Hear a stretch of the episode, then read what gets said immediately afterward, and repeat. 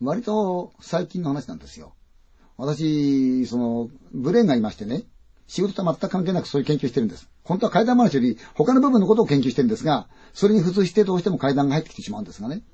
で、それは作家だったり、あの本を書く方の作家だったり、それからあの芸能方面の仕事の人もいるし、まあライターがいるんですけども、どうしても下になってしまうんですね。あと研究会、映画研究会の友達なんているんですが、このライターがね、体験してしまったんですよ。仕事が終わって、もう土地もほとんど分かってませんよ。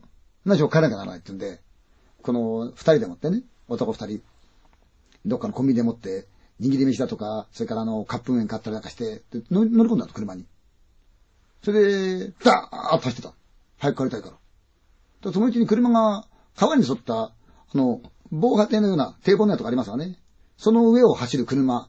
ちょうどその、なんていうかな、下に川を見下ろすような状況ですよね。土手の上走ってるわけですよ、車が。ダーッ。時間を見るとかなり遅い時間で、周りに全然車がいなかった。まあ確かにそこはかなりね、田舎なもんですから、もうそんな時間に起きてる人もいないでしょうし、車が走るわけもないんですが、何しろ自分たちだけだった。ダーッと。ほんで、握り飯かちんながら、ラジオのスイッチ入れた。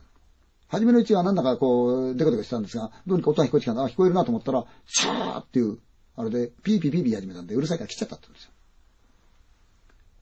長い川でそういう道がずーっと繋がってますから、その同じの景色こうずーっと眺めながら、片っぽハンドル握って、片っぽボーってして多少眠いから打ってたら打ち出したの。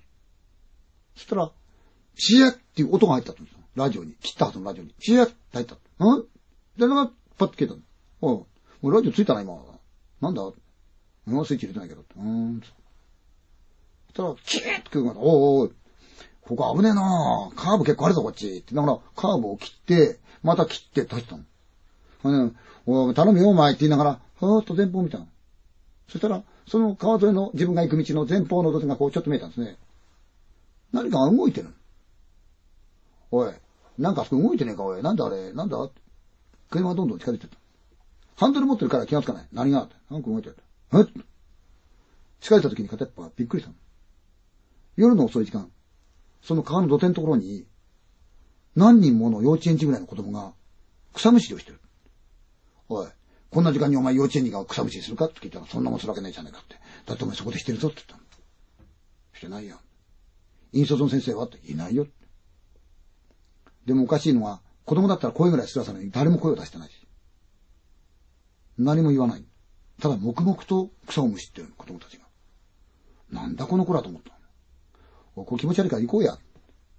こんな時間に草むしって子供いるのおかしいから行こうや。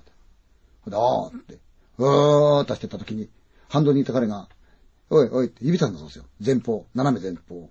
これから行く道である、その先に、道から避けるようにしてなんかポンと止まってるん？